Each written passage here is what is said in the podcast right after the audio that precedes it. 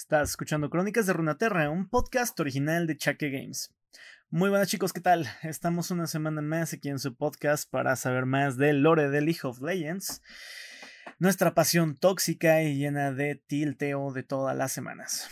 Esta semana los voy a dejar con un episodio que da un poco de continuación a la historia que veníamos escuchando de Velvet hace un par de semanas.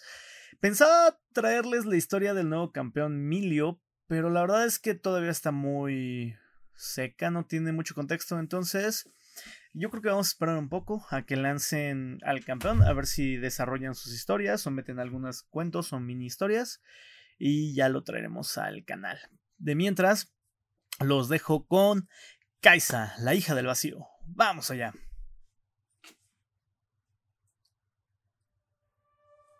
Kaisa, la hija del vacío. Tal vez lo más destacable sobre la audaz cazadora del vacío, conocida como Kaisa, es lo simple que fue el comienzo de su vida.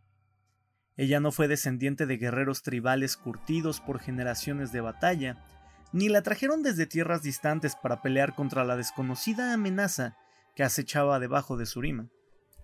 Nada de eso. Era una chica común y corriente, hija de padres amorosos que consideraban los desiertos implacables sureños como su hogar. Allí, ella pasaba los días jugando con sus amigos y las noches soñando con cuál sería su lugar en el mundo.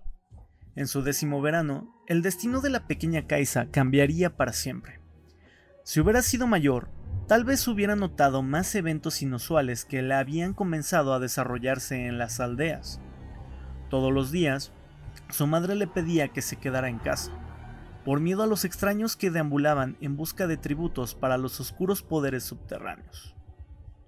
Kaisa y sus amigos no creían en eso hasta que, una tarde, se encontraron con un corral de cabras de sacrificio compradas a pastores nómadas. Utilizando el cuchillo que le había regalado su padre en su octavo cumpleaños, la niña cortó las ataduras y liberó a los animales, quienes corrieron hacia un barranco cercano. Parecía una travesura inocente hasta que ocurrió lo impensable. El suelo comenzó a estremecerse, el cielo se llenó de destellos y los niños corrieron por sus vidas. El vacío había sido despertado. Una enorme grieta dividió el lecho de roca, llevándose consigo la aldea de Kaisa y a todos los que la habitaban.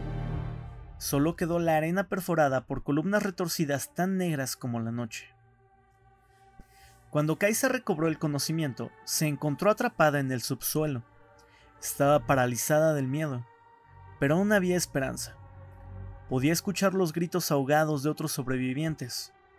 Se llamaban unos a otros con voces tenues, repitiendo sus nombres como una mantra.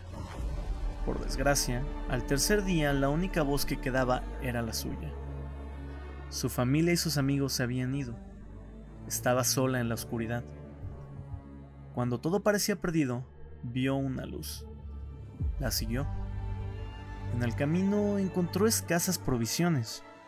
Entre los escombros que había dejado el colapso había botas de agua andrajosas, duraznos podridos.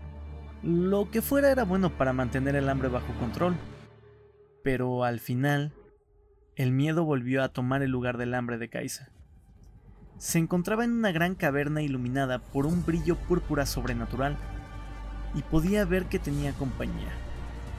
Criaturas impredecibles pulupaban entre las profundidades. La primera en ir por Kaisa no era más grande que ella, así que tomó su cuchillo con ambas manos y se preparó para defenderse. La criatura del vacío la derribó al suelo, pero Kaisa dirigió el cuchillo hacia su corazón, y ambas se precipitaron hacia lo profundo del abismo. La criatura parecía estar muerta, pero su piel anormal se había aferrado a la carne del brazo de Kaisa. La coraza oscura le provocaba un hormigueo y era tan dura como el acero al tacto.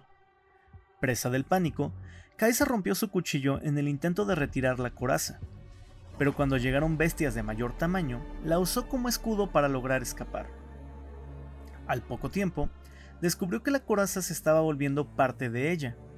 Conforme pasaron los años, luchando diariamente por sobrevivir, esta segunda piel creció con ella, así como su determinación. Ahora tenía algo más que esperanza. Tenía un plan, luchar con todas sus fuerzas, permanecer con vida, encontrar una manera de regresar. Había pasado de ser una chica asustadiza a una sobreviviente temeraria. Ya no era una presa, sino una depredadora. Había vivido durante casi una década entre dos mundos con el propósito de mantenerlos separados. El vacío ansía consumir no solo las aisladas aldeas de Shurima, sino toda Runeterra, pero ella no permitirá que eso ocurra.